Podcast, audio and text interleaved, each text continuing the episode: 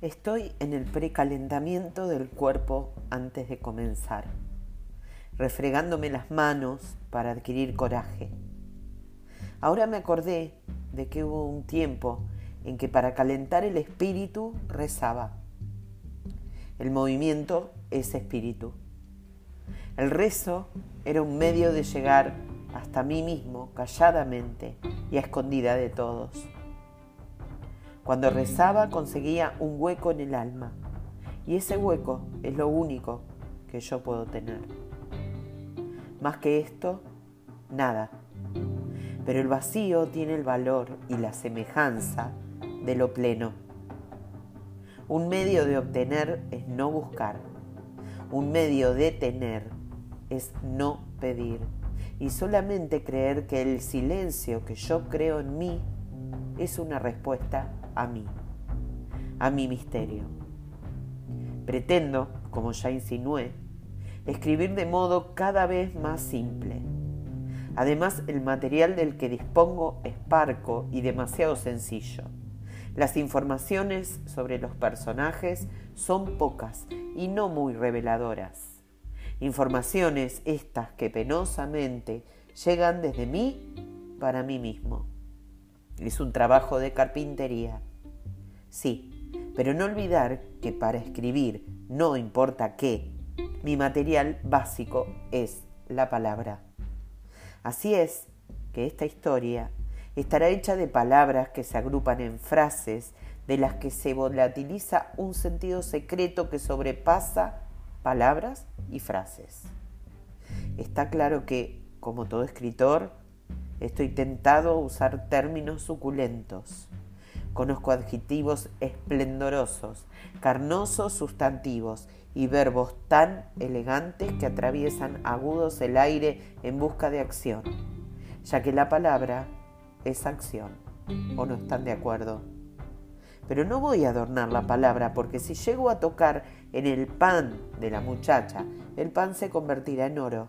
Y la joven, ella tiene 19 años, y la joven no podrá morderlo y moriría de hambre. Tengo entonces que hablar de un modo sencillo para captar su delicada y vaga existencia. Me limito humildemente, aunque sin hacer ostentación de mi humildad, que ya no sería humildad. Me limito a contar las pobres aventuras de una chica en una ciudad toda hecha contra ella.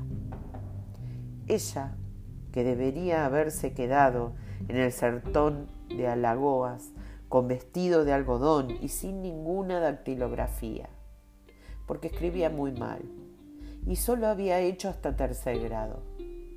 Por ser tan ignorante estaba obligada, en dactilografía, a copiar lentamente letra por letra. Fue la tía quien le dio un curso disperso de cómo teclear a máquina la muchacha entonces adquirió el título. Era finalmente dactilógrafa, aunque al parecer no aprobase el uso en el lenguaje de dos consonantes juntas y copiaba de la letra linda de su amado jefe la palabra designar, de modo como en la lengua hablada se diría, designar. Discúlpenme, pero voy a seguir hablando de mí que soy mi desconocido y al escribir me sorprendo un poco más porque descubrí que tengo un destino. ¿Quién no se preguntó alguna vez, ¿soy un monstruo o esto es ser una persona? Quiero antes de dar fe de que esa muchacha no se conoce sino a través de ir viviendo sin rumbo. Si cometiese la tontería de preguntarse quién soy yo, caería rendida y de lleno en el suelo. Es que, ¿quién soy yo? provoca necesidad. ¿Y cómo satisfacer la necesidad? Quien se indaga está incompleto. La persona de la que voy a hablar es tan tonta que a veces le sonríe a los demás en la calle. Nadie responde a su sonrisa porque ni siquiera la miran. Volviendo a mí, lo que escribiré no puede ser absorbido por mentes que exijan demasiado y que estén ávidas de refinamiento, pues lo que iré diciendo estará casi desnudo. aunque tenga un telón como fondo. Y ahora mismo la penumbra atormentada que siempre hay en mis sueños cuando de noche, atormentado, duermo. Que no esperen entonces estrellas en lo que sigue. No habrá centelleos, sino la materia opaca y por su naturaleza propia despreciable por todos. Es que a esta historia le falta la melodía cantabile. Por momentos su ritmo está desacompasado y hay hechos. Me apasioné súbitamente por los hechos sin literatura. Los hechos son piedras duras y actuar me está interesando más que pensar. De los hechos no hay cómo huir. Me pregunto si debería caminar por delante del paso del tiempo y esbozar inmediatamente un final. Sucede, sin embargo, que ni yo mismo sé todavía con certeza cómo terminará esto. Y también porque entiendo que debo caminar paso a paso, de acuerdo con un plazo determinado por el paso de las horas.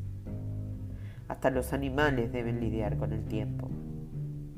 Y esta es también mi primerísima condición, la de avanzar paulatinamente a pesar de la impaciencia que tengo en relación a esa muchacha. Con esta historia yo me voy a sensibilizar.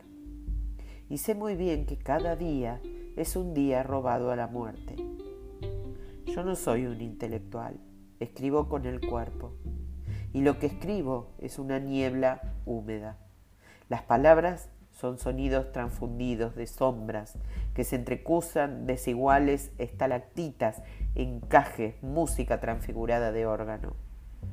Apenas me atrevo a proferir palabras a esa red vibrante y rica, mórbida y oscura, teniendo como contratono el bajo grueso del dolor. Alegro con brío Trataré de extraer oro del carbón. Sé que me estoy adelantando la historia y que hago jueguito de pelota sin pelota. ¿El hecho es un acto? Juro que este libro está hecho sin palabras. Es una fotografía muda. Este libro es un silencio. Este libro es una pregunta.